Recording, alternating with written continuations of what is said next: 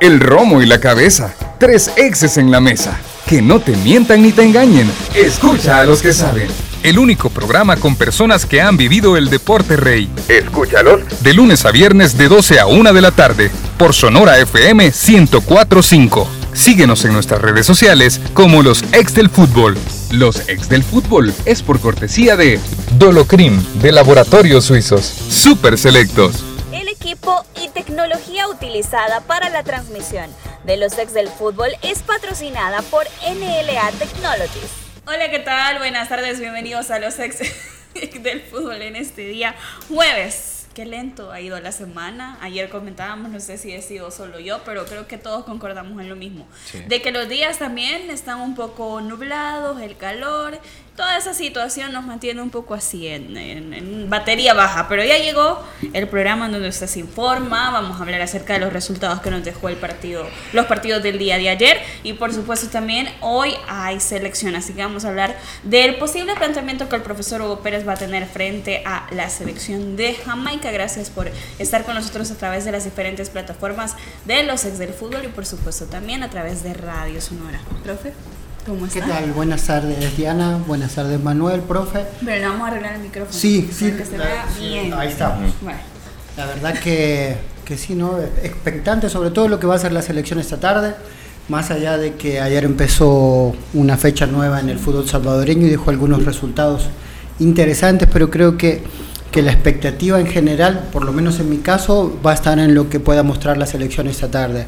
La verdad que, como decíamos, no sigo pensando yo que a pesar de las matemáticas eh, no tenemos ningún tipo de posibilidades de clasificar, pero me interesa mucho que el proceso siga creciendo, que los chicos sigan teniendo, eh, digamos, fogueos, entre comillas, de, con rivales de esta categoría y en estas instancias, y creo que eso va a servir siempre para el crecimiento tanto como del planteamiento del proyecto de juego en sí como en la experiencia de los jugadores jóvenes.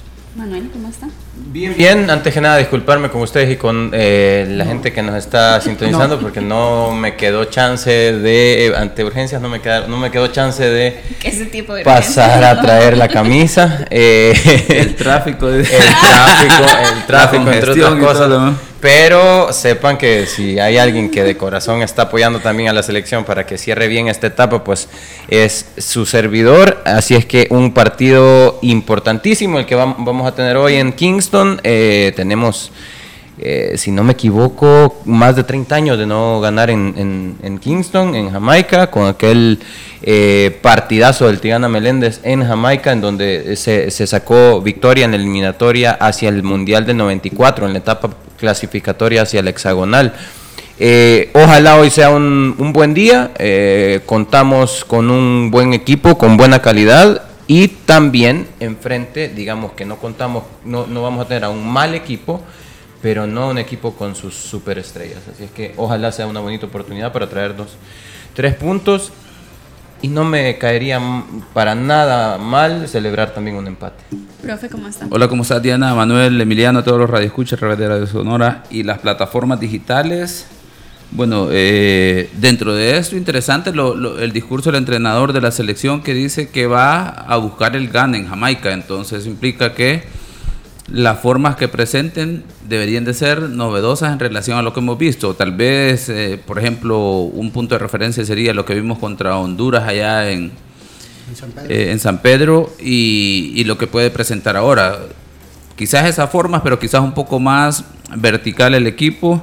Y bueno, en cuanto al torneo local, voy a utilizar una, una, una palabra, un concepto que creo yo que los árbitros a pesar de todas las dificultades que han tenido este torneo, de todos los errores, todos los que se les ha señalado, que se ha puesto en, tela de juicio el tema de capacidad, tenía ratos de no ver, de no percibir y entender el concepto de árbitro localista al ver un partido de fútbol. Y es algo parecido a lo que sucedió ayer en el Santa Tecla Águila. Bueno, vamos a analizar esos partidos. Vamos a iniciar con la victoria del Club Deportivo Paz frente al cuadro de Jocoro. Mencionábamos eh, cuál de los dos iba a perder más en un aspecto de no salir victoriosos del quiteño. Y Faz lo sabía eh, consiguió ese resultado, dos goles por uno, con tantos eh, de Moscoso, Torres y también Canales que anotó al 90 más uno, Walter, para el cuadro de Jucoro. Un partido que muchos se preguntaron eh, si Brian Andaverde estaba ya listo para poder estar con paz porque no está con la selección. Pero es una cuestión de procesos también, me imagino, de lo cómo ha venido el jugador evolucionando y solo eso lo sabe el Zarco y el equipo de Sí, solamente ellos. Creo que, viendo la relación que tienen de Sarco Rodríguez y Hugo Pérez, creo que eso fue consensuado realmente, ¿no? También supongo que, iban viendo la recuperación del jugador para no arriesgarlo y poderlo disfrutar los dos al mismo tiempo y que no tuviese una lesión más larga o que se pudiese complicar con el tiempo. Eh, eso es una cosa por parte del jugador. Después, eh, del partido eh, era, era claro que si un empate a FAS no le servía para nada. Para nada, para nada, después de, bueno, de los últimos partidos que, que puntuó poco y que necesitaba ganar sí o sí para dejar una imagen diferente con su gente y acomodarse bien en la tabla. Eh, creo que, como esperábamos fue un partido complicado. Eh, volvió Jocoro a mostrar las formas que, las que está trabajando y que sigo aplaudiendo más allá de los resultados y que alguna gente diga que, sirve jugar bonito si no ganás, pero sigo aplaudiendo las formas porque eso al tabel del tiempo les va a dar un rédito que seguramente va a ser mejor. Y FAS ganó un partido contra un equipo, como decimos, difícil, que juega bien, que aparte lucha y que tiene una calidad y un estilo de juego que complica a cualquiera. Así que eh, felicidades por, por, el gol de, de, de Gil, que es el primer gol en primera división, que se notó en el festejo que, no era alguien habitué, ¿no? Es algo que te desborda en emociones y siempre es, es bueno que este tipo de jugadores o los jóvenes disfruten de, sus primeras armas. Y, hablando de esas armas, profe, creo que es importante recalcar también lo de Estradela. Y lo de Estradela es el, famoso meme, ¿no? De la vieja confiable, como dicen. Eh, Guillermo es un un jugador que de donde juegues te, va a dar de 6 puntos para arriba siempre. Creo que el bajo perfil que él normalmente lleva ¿no? En, su forma de ser hace que probablemente, como dicen algunos, sea un jugador infravalorado en el equipo. Y, no sea la primera figura que uno ve ¿no? con goles, con asistencias y, lo hemos visto en los, mejor, en los partidos donde Far rinde mucho mejor, como en el caso cuando lo vimos contra Alianza, ves a un Guillermo que en la parte táctica es eh, de lo mejor, ¿no? Y, siempre pone el equipo por delante de su rendimiento personal. Eh, busca eso, ser importante para el equipo y ayer, una vez más, ¿no? después de no tener, eh, como decíamos, ¿no? el jugador más electrizante en, el ataque como lo es Kevin Reyes, creo que, con sus formas Guillermo lideró a un FAS que necesitaba ganar y ganó de muy buena forma. Manuel, ¿fue este un mejor fast del que hemos visto en los partidos anteriores? Eh, aprovechando la localía, mucho más consolidado también. Eh, mencionamos la oportunidad que tenía también Marvin Figueroa de debutar, lo hizo con Club Deportivo FAS, lo hizo muy bien y en consecuencia es un resultado favorable, como lo dice el profe, ante un equipo que nos demostró que ya no es el mismo coro. Yo lo mencionaba ayer, en declaraciones el mismo Stradel había dicho, coro se resguarda atrás, pero no, uh coro propone ya. No, fue un partido de igual a igual en intenciones de tenencia de pelota y de ofender con la pelota en posesión. Eh, ante la pregunta de si FAS eh, este es un mejor FAS que los anteriores, no sé si mejor, pero sí un FAS que, que, se ve más completo y más... Eh, a ver, ante ausencias, cuando digo completo, ante las ausencias, por ejemplo, de un Kevin Reyes que había sido su mayor llave en la mayor cantidad de partidos y que aparezca un Gil eh, incluso en el marcador y que aparezca un Guillermo Estradela como siempre aparece de manera, ya sea eh, a veces de manera tácita, haciendo labores, eh, que trabajos sucios que no necesariamente pueden, pueden ser vistos ante los ojos del aficionado. Eh, yo creo que es un, un, un FAS con, más completo. Cada día y cada resultado que se da, eh, creo que viene, viene a construir en aras de tener eh, un equipo equilibrado en un roster de, de jugadores amplio Eh, y en ese sentido, incluso hablemos acerca de quién es el centro delantero titular del equipo, ¿no? Y, ante un descanso que pueda tener Vladimir Díaz, Jefferson Collazos lo hace bien también de espaldas al arco. Eh, y también podría aparecer en esa, en esa posición Clayton Zuniga. Entonces no tenés un centro delantero titular, no tenés un solo enganche titular, no tenés un solo... Eh, a veces confundimos el tema de tener una idea táctica ya estructurada, un equipo base, con eh, el poder darle minutos a jugadores que eventualmente, como el partido de ayer, te, da, te sacan la, cara del equipo. Entonces veo un equipo más completo incluso que el que podríamos haber eh, determinado antes. Profe, hablemos de Jocoro. Eh, no sé si el señor productor nos puede poner la tabla de posiciones para que veamos luego de esta derrota donde se encuentra Jocoro en la octava posición con 16 puntos, continúa en la zona de clasificación. Pero luego de lo que hemos visto de Jocoro, profe, con esas eh, de eh, no sumar de a tres, ¿qué podemos esperar ahora? Vamos a ver, eh, de hecho es una de las situaciones que tengo a resaltar en, en cuanto a Jocoro, en el sentido de que Vamos a tomar de ejemplo lo que están haciendo en cuanto a las formas, la, la idea de juego. Eh, Kiko Enríquez está demostrando en Jocoro que en un entorno posiblemente que no sea el ideal para desarrollar fútbol como lo es el, el polideportivo en tierra de juego y que le toca, digamos, ir a generar una idea de juego en canchas como el Cuscatlán, el Oscar Quiteño y plantear una, un equipo que eh, termina complicando a los adversarios. O sea, por la mínima le ganó Alianza, lo mismo FAS. Y los dos equipos, yo así lo he visto, que los dos equipos, tanto Alianza como, como FAS, han estado esperando el pitazo final para terminar el partido porque de repente Jocoro muestra ideas que puede hacer daño, ¿verdad? Lastimosamente creo yo que ya eso es parte de las condiciones donde Jocoro se desarrolla, que es de lo que hablaba el polideportivo, terminar de cuajar esa idea, ¿verdad? Y llegar con esa confianza a estos estadios, a estos escenarios, para poder sacar los resultados. Eh, pues bueno, le, tocará a Jocoro ahora hacer del polideportivo su, su, fuerte, ¿verdad? Para poder sacar los puntos que necesita para mantenerse dentro de la clasificación. Tiene la ventaja, por ejemplo, que Once Deportivo, a pesar de que ya obtuvo buenos resultados, no es un equipo desde mi punto de vista, que termina, va a terminar de ser regular, ¿verdad? Ha mostrado muchos altibajos, ha tenido fortuna con los rivales que se ha enfrentado y de hecho el día de mañana estará enfrentando a un municipal limeño urgido, ¿verdad? Esa ventaja tiene Jocoro y creo yo que la, la clave pasará nuevamente por Jocoro, por volver a Tierra de Fuego y ahí sacar los puntos que necesita para mantenerse la clasificación, pero nos queda claro que de clasificarse Jocoro va a ser un rival quizás el más duro de los ocho porque Jocoro puede ir de visita y desarrollar una buena, idea de juego. Ya se lo hizo a Águila, que le sacó un empate, lo hizo con Alianza, lo hizo con, con Club Deportivo FAB, ¿verdad? Creo yo que de esas experiencias, una vez clasificados, podrá aprender muchísimo Jocoro qué es lo que tiene que cambiar para, para la siguiente etapa.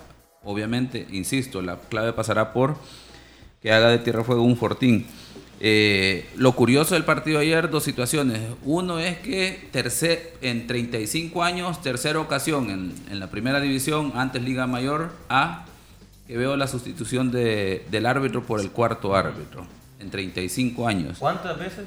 En tres, tres ocasiones. Y la primera vez que recuerdo fue eh, Arsenio Alvarado Aquino, que venía de una situación de lesión, de operación de rodilla, me parece y terminó siendo sustituido en un dragón águila. Eh, un hecho inédito en esos entonces, pero estoy hablando ya por 89, 90. Y, y, bueno, ahora, o mejor dicho, el día de ayer lo, le sucedió a Elmer Martínez y aquí resaltar el punto que lo que habla de esa situación es de algo que yo he puesto en la mesa y hemos discutido, que es el estado de las condiciones del terreno de juego del Oscar Quiteño, que se ve verdecito, el, el engramillado se ve, digamos que pareciese una superficie. Tiene buen lejos. Pero, tiene, buen lejos. pero obviamente ya. ya lo bueno del, fútbol que hace que, uno analizar el campo de juego es fácil. O sea, se ve bien en televisión, pero una vez corre la pelota. Y prueba de ello, bueno, árbitro lesionado porque la gesticulación que hace es que se dobló el tobillo en una zona del terreno de juego, ¿verdad? Entonces, y, y eso es lo curioso. También dentro de eso, al minuto 22 no se le sanciona un penal a, a Faz. No sé si cuando vieron el partido tuvieron la oportunidad de ver esa situación. cuando el, defensor hace la barrida, no termina contactando el balón y sigue al adversario, ¿verdad? No se lo sancionan a Faz en ese momento. Y curioso, ¿verdad? Porque lleva ya dos partidos Faz y no están viendo los árbitros este, las situaciones que suceden en el entorno de el, área de Faz, ¿verdad? O mejor dicho, a favor del adversario de Faz. Bueno, vamos eh, también con otro de los partidos en el estadio Las Delicias. Santa Tecla frena el ímpetu que llevaba Club Deportivo Águila, dos goles por dos, eh, con doblete de José Contreras, quien ya está haciendo de la partida titular ya con el profesor Cárcamo Matres, el tanto de Junior eh, de penalti y Melara que anotó también para Club Deportivo Águila. Un partido que para mí, no sé si lo vieron ustedes de esa forma, eh, fue como de experimento para la chuchera con esa línea de 5 que envió. Sí sabemos que en defensiva se forma esa línea de 5, en ofensiva ya cambia totalmente la disposición de la línea táctica, pero con Trejo, con Jucuarán, con Xavi, Mendoza y Melara, se formaba esa línea frente al cuadro de Santa Tecla. Y un Santa Tecla que para mí, si Santa Tecla le juega todos los partidos a todos los equipos como les jugaba Águila, otra historia estuviéramos contando. Sí, que eventualmente va, a poder eh, sacar rédito del buen funcionamiento que está mostrando. Eh, es muy importante eso para Santa Tecla, principalmente sumar eh, bajo la situación en la que llega, bajo el A ver, cualquiera podría pensar, empató como local, ¿por qué estar tranquilo? ¿Por qué celebrar? Los contextos son, son, son difíciles, son duros, los contextos son duros y cuando tenés un equipo así de, de prematuro, así de joven, es importante sumar. Eh, si bien es cierto, hay un equipo que puede venir metiendo presión desde abajo, que es el caso del Limeño que juega hasta el viernes y que como local tiene la oportunidad de sumar de a tres, pues se hace aún más importante que Santa Tecla partido a partido sume. Vaya viendo, eh, aunque sea, suene trillado, es un partido a la vez y eh, el empate le sabe bien. creo que volver a ver a un Quique Contreras siendo protagonista es una buena noticia y quizá en ese sentido acá en este programa aquí que Contreras también leemos eh, esto es lo que le, solicitamos no porque es un jugador que ha, eh, ha sido eh, por ejemplo, hace un par de torneos fue la sensación del torneo cuando jugó con Once Deportivo y jugaba como extremo izquierdo, como extremo derecho, jugaba por fuera, de repente se metía libre y era quien tiraba el carro en, en Once Deportivo. Luego regresa a Alianza eh, tiene un paso con no muchos minutos y en estos partidos es donde eh, sale a la luz quién de verdad sos y tener a, un Quique Contreras siendo protagonista, eso es lo que, lo que de verdad demanda eh, Santa Tecla, que jugó con, su, con un 4-1-4-1, con un Quique Contreras, por ejemplo, como, como interior y que le benefició, a ver, repito, no quiero hablar únicamente del resultado, sino de que la forma de Santa Tecla eventualmente van a dar rédito. Sí, profe, con esa formación eh, yo mencionaba lo de Águila, 5-3-2 en defensiva, 3-5-2 en ofensiva. Me pareció que en el primer tiempo a la chochera no le gustó, profe. Lo modifica, modifica la línea. sí, inmediatamente, pero porque no, no tuvo... Eh, el control de balón que él siempre, que él siempre quiso, ¿no? Eh, le faltó rotación de jugadores, obviamente cuando no está ya Maciel en el campo de juego, eh, perdés un poco de calidad. El equipo siempre tiene las mismas rotaciones, pero con la entrada sobre todo de Jan Maciel se notó que el equipo tuvo otra forma de desahogar y se crearon algunos espacios.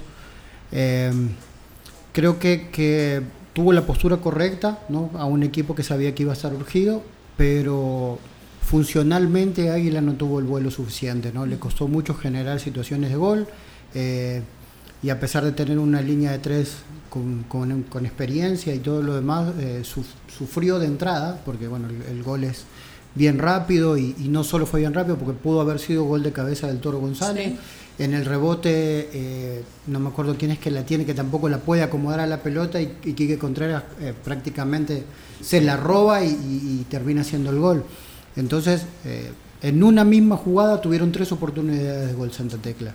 Y para un equipo que, aspira a cosas grandes, creo que eh, sería preocupante, ¿no? Sobre todo si pones tres centrales. Pero creo que, como siempre decimos, ¿no? Águila basa su juego en si tiene la pelota. Cuando Águila tiene la pelota, es un equipo que, que es la forma de defenderse y mejoró en el segundo tiempo de acuerdo a, como decimos, ¿no? que ya Maciel le dio un, vuelo diferente, eh, hasta Caetano participó mucho más de lo que había participado en el primer tiempo, eh, a pesar de que volvió a la línea de cuatro, y, igual eh, Melara aún unos pasos más atrás también participó en la elaboración de juego, y Santa Tecla le hizo las cosas muy difíciles muy, muy difícil lo que decís tú, ¿no? Eh, a veces hablamos de que el peso cae en los jóvenes del centro de la cancha, y, pero no pueden hacer todos, no tenían con quién eh, llegar. Hoy se vio Toro González, como siempre, más participativo, pero al tener eh, un Quique Contreras mucho más activo, entonces hace que él no tenga que salir de su zona de, de terminación de jugadas. Angelito Contreras también tiene muy buen pie, a pesar de que no tiene toda la confianza, creo que juega demasiado para atrás, pero ayer tuvo un partido donde participó mucho y muy bien. Ortega sigue manteniendo un nivel de un jugador que hace 10 años que está en primera división. Cierto. Eh, agarra las responsabilidades completamente y, eso hizo más la puntería que tuvo Santa Tecla de entrada, lo que decíamos, ¿no? Si Águila hace el primer gol va a ser muy difícil. Mientras Santa Tecla estuvo dentro del partido, eh, eh, lo, peleó muy bien, tuvo menos hierro en defensa de lo que había tenido anteriormente. Y, por suerte, eh, después de que la última presentación de Diego Lemus en casa había sido con un gol en contra, a pesar de que le hacen dos goles a Santa Tecla, creo que Diego Lemus volvió a hacer un partido excelente. Profe, el arbitraje. Vamos a ver, eh, les decía al inicio del programa que ya rato tenía de no ver y no tener la percepción de ese concepto de un árbitro localista. Y, no es solo cuestiones de percepción, ¿verdad? Vamos a revisar algunos datos. Eh, el gol de Santa Tecla, así claramente no debe haber contado porque si lo revisamos hay una, un juego peligroso eh, de parte del jugador de, Santa Tecla, si no, se, si no hay contacto eh, queda como juego peligroso. De haber contacto, estamos hablando que el jugador de Santa Tecla hace una entrada con los tacos por delante del adversario y el árbitro, estando frente a la jugada, convalida esta situación. Este mismo jugador que hace esa planchita, que es el número 19, enseguida, eh, dos minutos después, hace una entrada temeraria, si recuerdan, un pisotón que le hace a, Medrano, el número 20 de Águila, y se sanciona nada más como falta. Ahí ya tenemos dos situaciones que terminan eh, favoreciendo en cierta medida a Santa Tecla. Y como punto de comparación es que en tres situaciones quizás de la misma intensidad o menor intensidad de parte de Águila, el árbitro muestra tres tarjetas amarillas. Además de la, falta, ¿verdad? Santa Tecla se le sancionan seis faltas, una tarjeta amarilla en el primer tiempo, a Águila ocho y tres tarjetas amarillas. Casi que por falta, cada dos faltas de Águila, tarjeta amarilla, ¿verdad? Entonces, y, lo digo en el sentido de punto de comparación, las dos acciones del jugador número 19 de Santa Tecla, que son entradas, que están de, carácter temeraria y el árbitro no dice nada en cuanto a la parte disciplinaria. En el segundo tiempo se le sancionan seis faltas a Santa Tecla, cinco para Águila, tres amarillas para Santa Tecla y tres para Águila. Pero estas, principalmente cinco de ellas, son como consecuencia de la situación como termina el partido. Si recuerdan, al minuto 90 más el agregado, 90 más 3, ahí de la trifulca que se genera como consecuencia de la acción entre Maciel y Almeida, que es Almeida el que va con los tacos por delante, muy similar a la situación del gol que les decía que anotó Santa Tecla al minuto 14.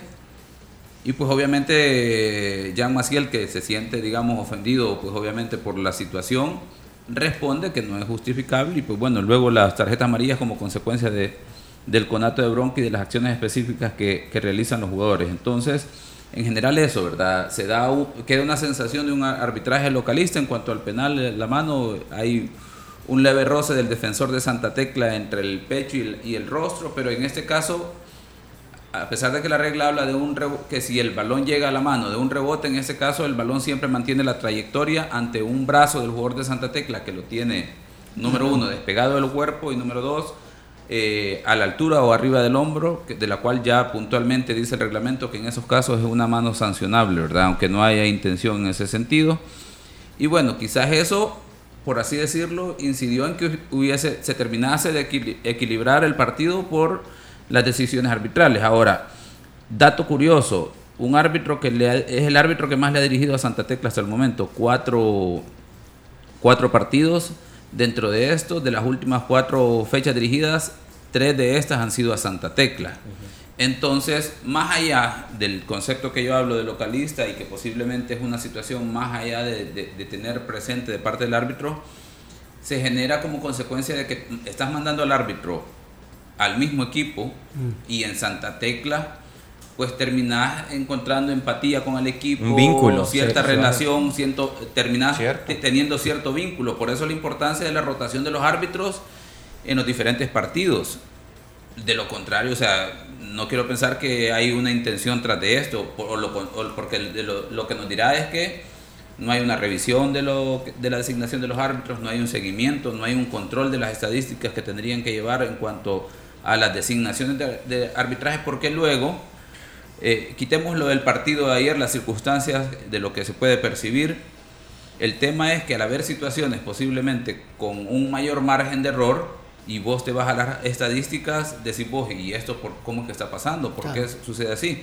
Un árbitro que, si se recuerdan, estuvo en el Santa Tecla Limeño y terminó sancionando aquel penal a favor de Limeño tras la simulación de Nicolás Muñoz. Entonces, también te puede generar esa situación de sentimiento de culpa, porque los árbitros, por más que se quiera, no dejan de ser seres humanos y te terminan afectando esas situaciones en la parte psicológica emocional de manera consciente o inconsciente. Entonces, no, hay la responsabilidad de los que dirigen de ayudar al árbitro en esos aspectos. Y aparte hay decisiones del árbitro que se pueden ver influenciadas por un partido que no tiene que ver con el partido presente. Es decir, si en el partido anterior este me simuló una falta, entonces eh, en este partido pues probablemente puedo tener o algún tipo de compensación, porque de una u otra forma tengo en la retina del ojo aquella jugada del partido anterior, o aparte de tener una compensación, pues puedo también eh, verme un prejuicio, un prejuicio de ciertas actitudes. Eso exactamente es lo que sucedió, se recuerdan por lo que sucedió con Kevin Reyes en el Firpo FAS y luego con Kevin Reyes en el Alianza FAS, que no le terminan sancionando la segunda. Y era el mismo árbitro. No, ahí es diferente árbitro, pero seguro estuvo pendiente del partido anterior y le quedó esa esa idea de que el anterior Kevin Reyes había simulado una situación y dijo, a mí no me la va a hacer. Solo y rapidito. En esa sí hubo falta. rapidito, sé que tenemos también que, ir a un corte, pero mira, para mí no se me hace mal, eh, estando en la posición que está Águila, no se me hace mal que experimente con otros, eh, otros dibujos tácticos. ¿Por qué? Porque cuando estás en esa posición y estás cómodo y tenés la oportunidad de poder hacerlo, va a haber algún partido en un futuro, en partidos decisivos incluso, en donde vas a tener que modificar tu línea y ya la línea de 3 o línea de 5 no te va a resultar desconocida para muchos jugadores. Ya la vas a ver planteado en algún partido y va a ser mucho más rápido eh, adaptar eh, ese, ese tipo de cambio. Yo lo, lo veo muy bien y aparte de eso, adicionémosle que no contaba con tres de sus jugadores titulares como son Lisandro Claro, como son eh, Kevin Santamaría y como es también Jairo Enríquez, que son los dos extremos titulares del equipo también. Bueno, también otro de los encuentros en el Calero Suárez, Metapan frente a Firpo, un empate de uno por uno, tantos de penalti y Erson Gutiérrez para el cuadro de Isidro Metapan y Canales al 45 más 2 para el cuadro de Firpo. Ante situaciones que se generaron en este partido, eh, se retrasó unos minutos, la cuarteta pidió que remarcaran muy bien las zonas eh, de las áreas antes del juego. La situación de Yomal Williams no fue la partida titular tampoco para Firpo. Eh, Luis Canales que recibió un golpe, y tuvo que eh, ser atendido rápidamente con ventaja y además eh, que fue un gran partido de Vigil, hay que recalcarlo, y fue un buen partido para Firpo, contrario a lo que hizo Isidro Metapan, que sí le costó mucho frente a un Firpo que tuvo muchas situaciones de juego, generó muy buen fútbol y hasta el mismo profesor Omar Mejía lo dijo en declaraciones, que él estaba muerte con sus jugadores, pero que lastimosamente a ellos les tocaba que meterse en ese chip que de local tienen que sacar esos tres puntos sí o sí. Eh, es una buena autocrítica, ¿no? Es una muy buena autocrítica, eh, sobre todo aceptando que el, rival te superó. Eh, eso me parece muy maduro del, profesor y, marcando la cancha también para sus jugadores. después de haber hecho un gran partido contra Alianza, eh, no, no podés dejar una imagen como la que dejaron anoche. Entonces creo que a eso apunta. Obviamente nosotros seguimos creyendo que Firpo tiene un, muy buen plantel, a pesar de los chicos que, no, que están en la selección. y que está en una situación donde necesita salir rápido. Entonces tienen que poner eh, la calidad y, las ganas de todos sus jugadores para, para tratar de salir de los últimos lugares del torneo. Y creo que esto ha hecho que Metapan no, tuviese un partido cómodo como, como, esperaba. Tal vez esperaba un Firpo eh, más duditativo ¿no? por todo lo que, lo que vive exteriormente.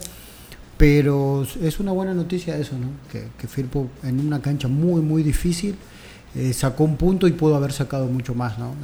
esperemos que lo de Canales no sea, otra vez no lo, no lo deje sin jugar un buen tiempo porque, porque este Firpo lo necesita y mucho.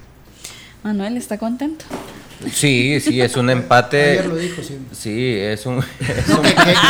que, era un empate que, que, habría que celebrar este, este tipo de empates. Eh, hablamos de contextos, el contexto de Firpo es durísimo y la forma en la que creo que manejó el tema Yomal Williams, el entrenador, es la forma correcta, no exponerlo de entrada sabíamos que se iba a encontrar con esa disyuntiva de críticas acerca de eh, gente que iba a, estar de acuerdo o en desacuerdo de si lo ponía o no lo ponía como titular. Se ve que cerró la ventana, cerró las puertas, tomó su decisión en base también a, no exponer al, jugador a, una situación incluso eh, más contraproducente de lo que ya estaba. Eh, y es un jugador que entró a aportar también al equipo en el momento que, ingresó a la cancha. Después de eso, creo que una cancha complicada, sacar un empate de ahí eh, bajo las, situaciones que, vive Firpo, como repito, es eh, un, punto de oro, representa un punto de oro para seguir sumando. Em, en aras de ver hacia arriba, ver hacia la clasificación. Eh, empatar en Metapan es un punto valioso para, para, un equipo que aspira a llegar a puestos de clasificación.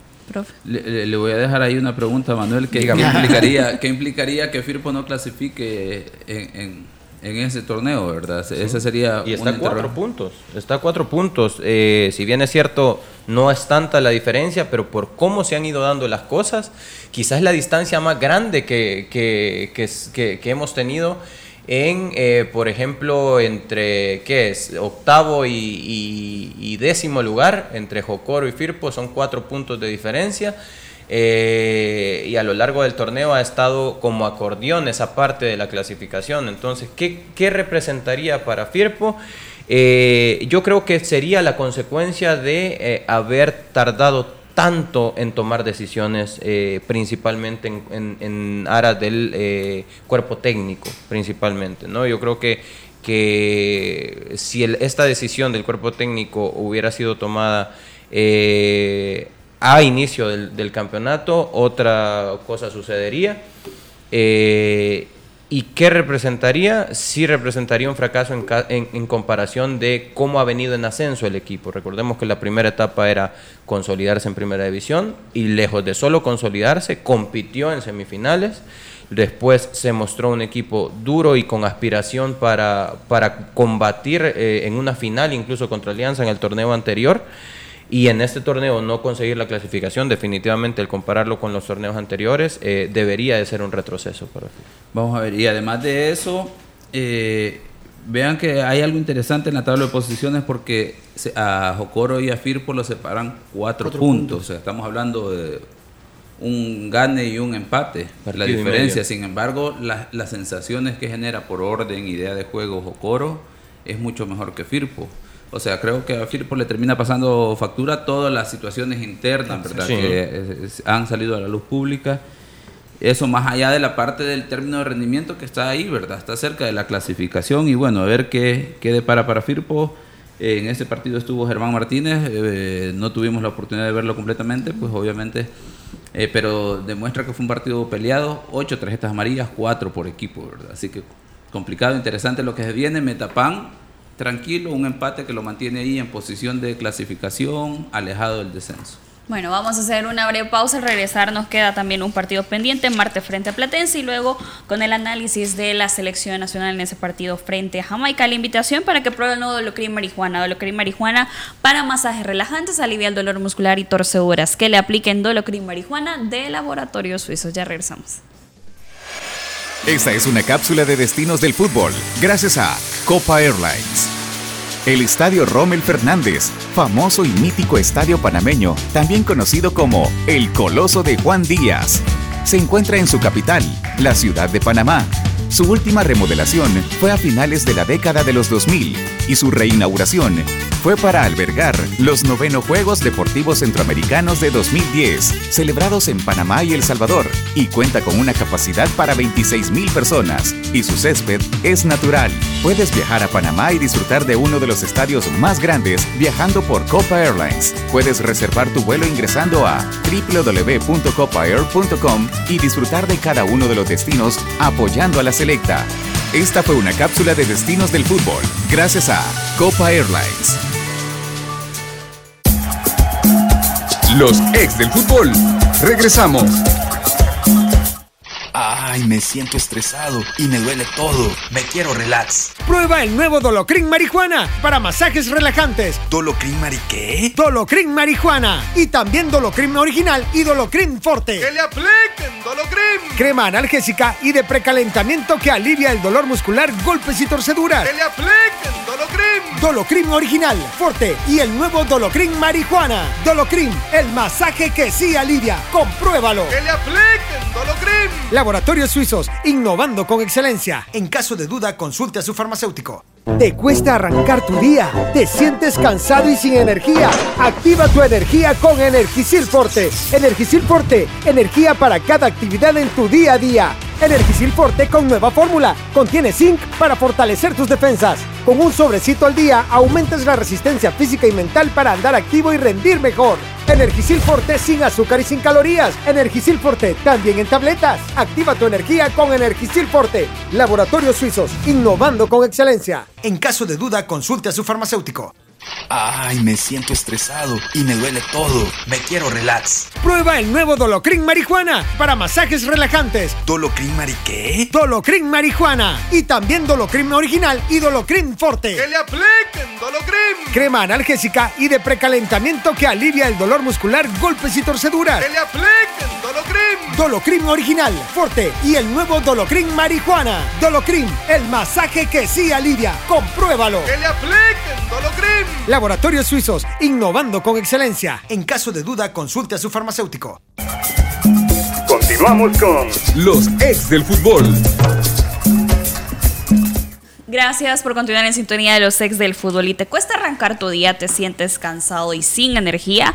Activa tu energía con Energisil Forte, ahora con zinc para fortalecer tus defensas. Con un sobrecito al día de Energisil Forte aumentas la resistencia física y mental para andar activo y rendir mejor. Energisil Forte no contiene azúcar. Activa tu energía con Energisil Forte, calidad de laboratorios suizos. Continuamos analizando y este es el último partido que nos queda pendiente y es eh, la victoria de Platense frente al cuadro de Atlético Marte. Decíamos, Marte ha iniciado la segunda vuelta eh, de buena forma, jugar en el Cuscatlán, donde en el partido, en el primer partido de esa segunda vuelta le gana Chalate, pero Platense llegó y dijo, no, momento, aquí vengo yo y le tengo que ganar al cuadro Atlético Marte con tanto de Camilo Delgado, el único tanto de este partido. Y qué bueno por Platense también porque viene sumando de a poco y ha encontrado eh, el profesor Guillermo Rivera. Se recuerdan hace algunas jornadas que mencionábamos qué está pasando, qué puede pasar con el profe. Tranquilo. Sí, sí, tranquilo porque eh, entendíamos también que, que, bueno, el proceso de haber llegado tan rápido eh, a, la, a la final sobre todo, en una pretemporada que fue corta y, donde no pudieron tampoco eh, sumar muchos jugadores, era bueno. Eh, fueron de los equipos que menos pretemporada tuvo. Sí hizo algunos cambios de acuerdo en jugadores. Y, creo que faltaba engranar, ¿no? Porque tiene un equipo más fuerte de lo que tuvo el torneo pasado, algunos nombres de, de mucho más experiencia. Y los primeros partidos sembró dudas no creo que hayan sembrado dudas en ellos, sino que sembró, sembró dudas en, en, todos los que esperábamos un Platense más protagonista. Pero hoy por hoy, en, la recta final del torneo, eh, se ha acomodado muy bien en la tabla. Eh, ha empezado la segunda vuelta invicto y con 9 de 9, que no es nada, no es nada despreciable. Así que, que se perfila otra vez eh, como un contendiente que ya ha aceitado y ya con con, con, esos nuevos nombres que llegaron a la, a la interna del equipo eh, con una visión totalmente volviendo a, apuntarle a, las semifinales. Profe Elmer. Vamos a ver, eh, interesante lo de Platense, como ya lo dijo Emiliano, eh, que además le gana a un Atlético Marte que venía de dos victorias, ¿verdad? En el Estadio Cuscatlán de visitante. Destacar eso, ¿verdad? Que ayer decíamos que Platense no tenía problemas de jugar en el estadio Cuscatlán porque el Toledo Valle tiene mayores tiene dimensiones, un par de metros más que, el estadio Cuscatlán en cuanto a su longitud y la, y la anchura del terreno de juego y lo demostró, ¿verdad? No le dificulta jugar en el Cuscatlán frente, frente a un Atlético Marte que está ahí también peleando. Eh, de hecho, Platense comparte la posición con Metapan, quinta y sexta posición, diferencia de goles, ¿verdad? Eso habla de que ya Platense logró superar esa etapa, digamos, de, del torneo anterior en la cual solo tuvieron una semana de descanso, posteriormente una semana de pretemporada iniciar el torneo, ¿verdad? Tanto Platense como Alianza les costó arrancar posiblemente como consecuencia uno del cansancio y luego entrar en ritmo eh, de campeonato, de, competencia, ¿verdad? Ya lo logró y bueno, ahora vuelve a ser candidato, ¿verdad? Para estar ahí peleando eh, entre los equipos. Destaco que en términos generales, los primeros cuatro lugares, si observan, Águila, Chalatenango, Alianza y Paz son los equipos que en general han sido hasta cierto punto más regulares. Interesante lo que, lo que van a encontrar con los cuatro debajo de la tabla de posición en cuartos de final. Y el único partido para este día, Manuel, usted no lo dejo porque va con selección después. usted manda, señorita, usted manda, no me eh, quejo. El único partido de este día jueves es Chalatenango frente a Alianza a las 7.30 en el Gregorio Martínez. Fichita, profe. Segundo y tercero. Segundo y tercero. En la tabla. Ok. Eh, el partido de este día, eh, fichita para esto... Está difícil. Empate. Está difícil. Empate. sí, sí, sí, empate. ¿También? Empate. Me voy por el empate porque está difícil, porque si uno revisa de repente, vamos a ver, eh, Alianza tiene baja por selección, eh, pero también Chalatenango, o sea, no tiene eh, a Domínguez que ha sido clave en la etapa anterior, a, diferencia de dos partidos de los que, que, no ha estado en estado de forma, decíamos, o posiblemente cansancio, le cae bien ese descanso, pero en términos de liderazgo es una baja sensible para Chalatenango. Eh, y eso, ¿verdad? Que Alianza, a pesar de que ya venía agarrando forma, ahora juega sin seleccionados. Y pues obviamente eso puede dificultar el partido y creo que un empate estaría bien, ¿verdad? Para ambos equipos. Bueno, y vamos a hablar ahora sí, Manuel estaba ansioso, de la selección. El Salvador, Jamaica, Jamaica, El Salvador en en un partido, eh, podemos decir, trampa en la octagonal, porque lo hemos recalcado, Jamaica no tiene nada que perder en este partido.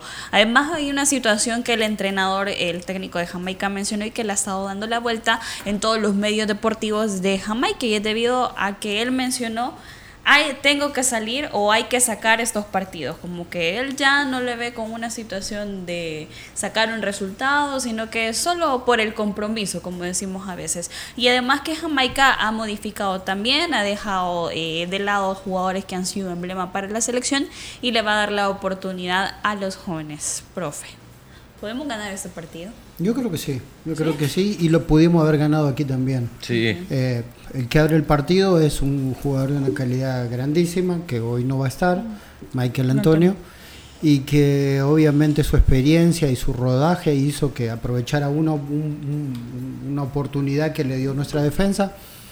Y no, nos faltó puntería, aquí en El Salvador nos faltó puntería contra Jamaica.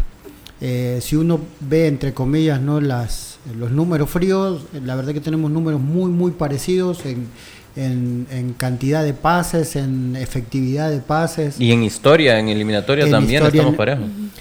Ahora, por eso, por eso hablábamos ayer que lo que debería eh, darnos fuerza en la balanza es la experiencia que tienen nuestros jugadores al, juvenil de ellos, ¿no?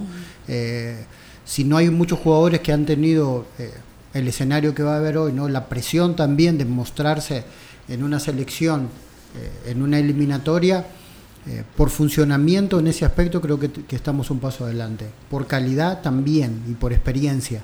Eh, ojalá que dentro de la cancha se den las situaciones igual, ¿no? Eh, es una buena noticia que Nelson Bonilla pueda venir a la selección, es una lástima no tener a Enrico, pero, pero creo que aún así el, Salvador ha ganado en funcionamiento y después de lo hecho en Honduras, eh, creo que, que, que, ha ganado una jerarquía y una personalidad de visitante sobre todo, que esta tarde puede hacer diferencia. Vamos a ver, eh, dentro de eso mencionar que Jamaica eh, cambió de entrenador, ¿verdad? Ya no está Teodoro Whitmore, eh, debuta entrenador con la selección de Jamaica y todos esos cambios eh, generan incógnita, ¿verdad? Si será una Jamaica posiblemente más atrevida, más desinhibida o en relación a lo anterior y esa, esa, esa idea de tener un entrenador nuevo, el, posiblemente nuevas oportunidades para los jugadores, será una gran oportunidad para mostrarse o posiblemente una oportunidad para El Salvador, que es el equipo que trae continuidad con el cuerpo técnico, con el grupo de jugadores, un par de bajas sensibles, pero en general, digamos, me atrevería a decir que en el papel es favorito El Salvador para este partido. Pero bueno, al final es Jamaica, ¿verdad? Y 30 años de no, de, no, ganarle en su, en su, estadio, pues dicen bastante también, ¿verdad? Así que interesante lo que pueda presentar El Salvador. Interesante decir que en el papel somos favoritos y creo que y coincido con eso, en el papel somos favoritos. En un terreno neutro, eh, si este ¿Y al partido ser favoritos hay presión? Eh, no, creo que no hay presión. No creo que hoy eh, el equipo, más allá de que en el discurso se hable acerca de que eh, se va a luchar hasta el final, que mientras hayan posibilidades matemáticas se va a luchar hasta el final, creo que el equipo está pensando también en que hoy inicia un proceso, hoy inicia un proceso también hacia que los últimos resultados, los resultados de cierre de la eliminatoria pueden significar mucho de cara a cómo inicias el proceso clasificatorio al 2026, aparte de pensar que eso también determina la posición para Nations eh, League, ¿no? Entonces, eh, creo que el equipo hoy eh, más allá de estar pensando en lo que el, discurso habla, el discurso que tenés que decirlo así, tenés que decir que vas a luchar hasta el final y no culpo al que, al que desde adentro del, equipo diga que quiere luchar hasta el final.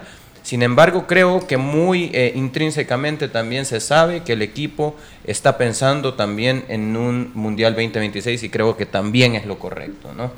Eh, para llegar al, al, a un dibujo táctico como el que tenemos aquí en Pizarra, en el 3-4-3 que tiene eh, nuestro equipo, tenemos que eh, trasladarnos también a lo que intentó y puso en práctica en los partidos amistosos Hugo Pérez, previo incluso al partido con Estados Unidos. Recordemos que previo al partido con Estados Unidos practicó en amistosos con línea de 3 que no se logró dar así contra Estados Unidos fue porque Eric Zabaleta y Ronald Rodríguez, dos de los centrales, eh, los dos centrales titulares no estaban y tuvo que jugar tanto Domínguez como Eduardo Vigil eh, haciendo línea de cuatro eh, al final improvisadamente y luego vamos a Honduras y conseguimos un resultado favorable con línea de tres.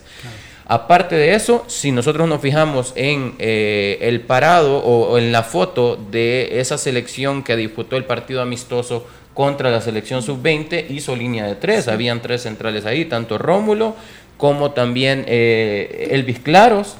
Y también, no recuerdo quién era el otro central, ya, ya, lo voy a recordar, eh, pero sí hizo línea de tres, un 3-4-3 eh, en donde seguramente muchos pensamos quién va a ser el enganche, quién es el sustituto, perdón, el sustituto de Enrico Dueñas. Y al final no necesitamos, eh, no, es, no, no, no, creo que vayamos a salir con un enganche.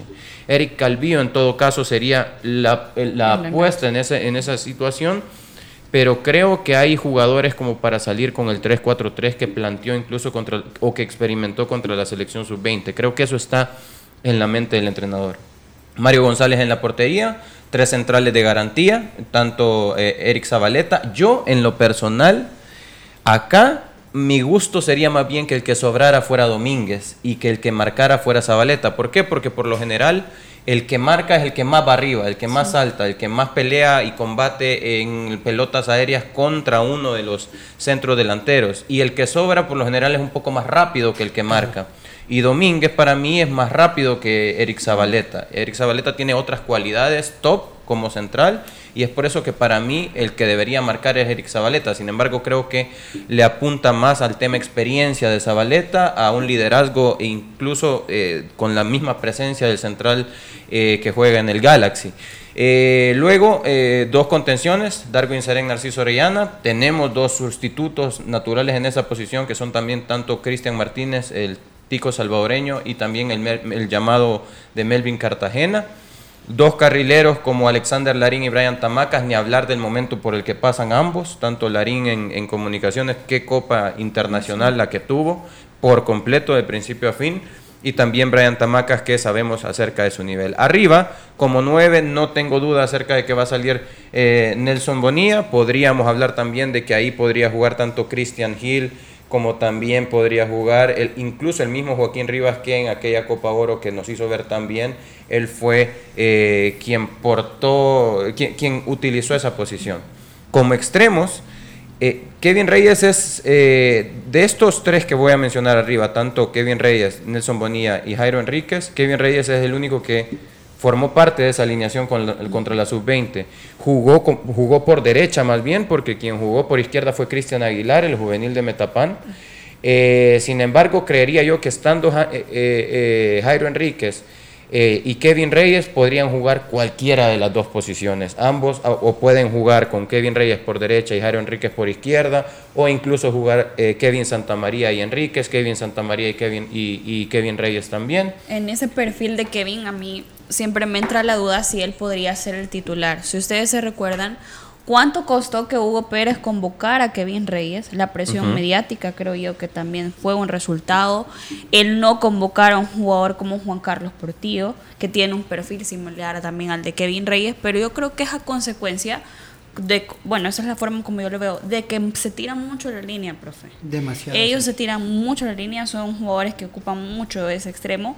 Y para mi punto de vista, el profesor Hugo Pérez le gusta más eh, un jugador que precisamente sea un volante que ocupe mucho el interior. Tenés toda la razón. Y antes de, de la respuesta de Emiliano también, cuando jugás con línea de 5, quien debe ocupar el extremo, muy extremo, es el carrilero en este caso. Larín debería estar esperando, manchándose los pies de cal y no necesariamente el extremo, que en este caso tendría que ser un extremo más por el centro. No, y, en, esa eh, comparación o, intervención que hace Diana, ahí es donde Jairo le sacó la diferencia a todos los demás extremos, porque él fue bien vertical, hasta pudo usarse como falso 9, intentó las diagonales y tirar de media distancia también cuando no encontraban la forma, y eso fue algo que, que, que, eh, que, Pérez, que Joshua no hizo, que bueno que Gil cuando entró por el costado le costó un poco, que el, mismo, eh, perdón, como es, el chico Rivas tampoco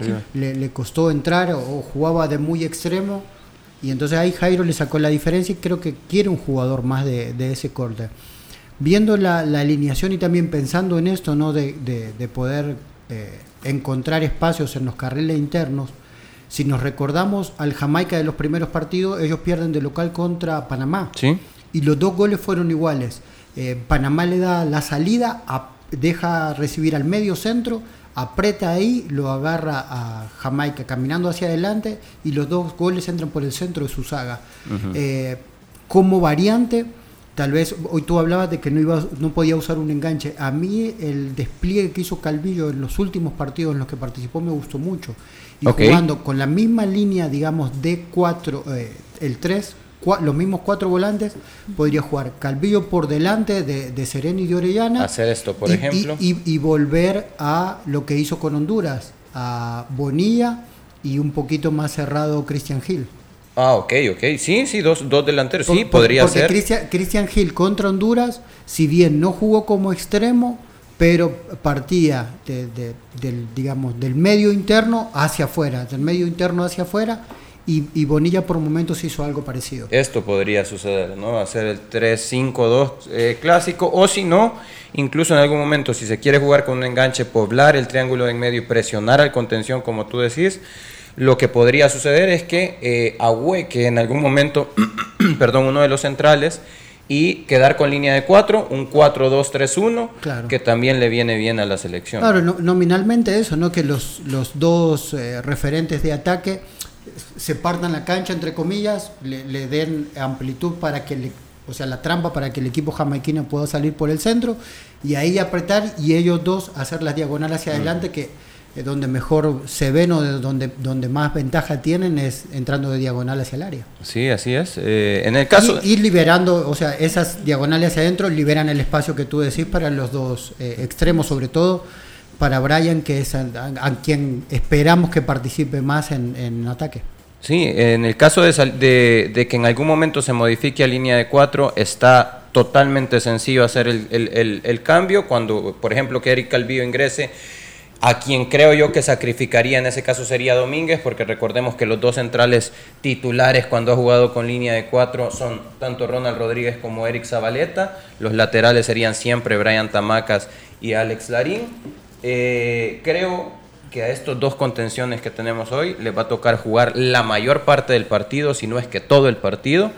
Eh, y en, en, todo caso, lo que podría hacer en algún momento arriba es también jugar tanto con Enríquez, ya sea por, por extremo izquierdo, eh, y también podría colocar a un Kevin Reyes, por ejemplo, como extremo derecho. Estos dos, los dos últimos, tanto Enríquez como Reyes, pueden fácilmente tener la libertad que muestran en sus equipos. Jairo Enrique juega como extremo izquierdo, como extremo derecho en Águila, igual que Bien Reyes puede alternar en FAS, recordemos que alterna también con Wilma Torres. Entonces creo que tenemos versatilidad en ambos lados. De repente eh, Jairo Enríquez ha tenido gol incluso en selección nacional cuando se tira carriles por el centro, el gol que le anotó a Guatemala, por ejemplo en Copa Oro, el gol que le anotó a Costa Rica, en, eliminatoria en San José. Lo hace porque, como bien menciona Emiliano y como bien decía eh, Diana, es un extremo que utiliza carriles interiores, viene a recibir eh, en esta posición y desde ahí también se tiene fe para patear y la fe que se tiene en selección es respaldada por los resultados de su rendimiento en selección nacional. Profe. Vamos a ver, voy a señalar dos situaciones. La primera es que el partido será dirigido por Fernández, Fernando Hernández Gómez, cuarteta mexicana. Para tener alguna referencia, que no es muy buena referencia, es el árbitro que dirigió aquel eh, El Salvador contra Qatar, ¿verdad? De aquella mano, de aquel balón que pega en la pierna de Darwin Serén y luego va a la mano en el cual el videoarbitraje no estaba funcionando en ese momento, ¿verdad? Esperemos que ahora si hay videoarbitraje que no ha dicho lo contrario con CACAF, sí esté funcionando y que las decisiones en términos sean buenas. Eh, dentro de esto agregar que eh, FIFA hace las designaciones con mucho tiempo eh, antes de, los partidos. Por ejemplo, Fernández estaba designado ya para el partido en esta octagonal contra Costa Rica, aquí, contra Honduras, aquí en el Estadio Cuscatlán, pero fue sustituido como consecuencia de que FIFA, y para que vean que por lo que hablábamos del partido Santa Tecla Águila, sí hay revisión de datos y estadísticas como consecuencia de ese partido El Salvador-Qatar. En Copa Oro decide cambiar la designación y ya no viene más el mexicano para ese partido porque El Salvador en ese momento eh, estaba disputando clasificación, era un partido importante. Entonces dice, para evitar controversias, para evitar que haya un doble error y luego se interprete en otro sentido, cambiamos la, la designación. Ahora lo, lo mantienen para el partido Jamaica El Salvador precisamente porque en términos de clasificación no puede difícilmente podría poner en riesgo ese tema, ¿verdad? Para los equipos en disputa. Eso es un, dato interesante. También destacar que dentro de eh, la convocatoria la diferencia que hace no tener a Alex Roldán, porque prácticamente, eh, entre comillas, eh, es un jugador que te permite improvisar sin tener que modificar el 11 que tenés en, ese momento, ¿verdad? Cuando alguna situación se genera o en todo caso te obliga a no hacer dos cambios, por ejemplo, que tengas que sustituir a uno y él tenga que cambiar de posición para sustituir a un lateral o, a un, en la media cancha. Bueno, despedimos eh, ya el programa. Rápido, la fichita, profe. Me voy por un empate. Empate. El Salvador gana 2 a 1. 2 a 1. O 1 a 0. Bueno, esperemos que disfrute de los partidos, recuerde la selección y también el juego de la Liga Mayor Chalate frente a Alianza. Que tenga una feliz tarde. La autoridad, el romo y la cabeza. Tres exes en la mesa. Que no te mientan ni te engañen. Escucha a los que saben. El único programa con personas que han vivido el deporte rey. Escúchalos. De lunes a viernes de 12 a 1 de la tarde. Por Sonora FM 1045. Síguenos en nuestras redes sociales como los ex del fútbol. Los ex del fútbol es por cortesía de Dolocrim de Laboratorios Suizos. Super Selectos.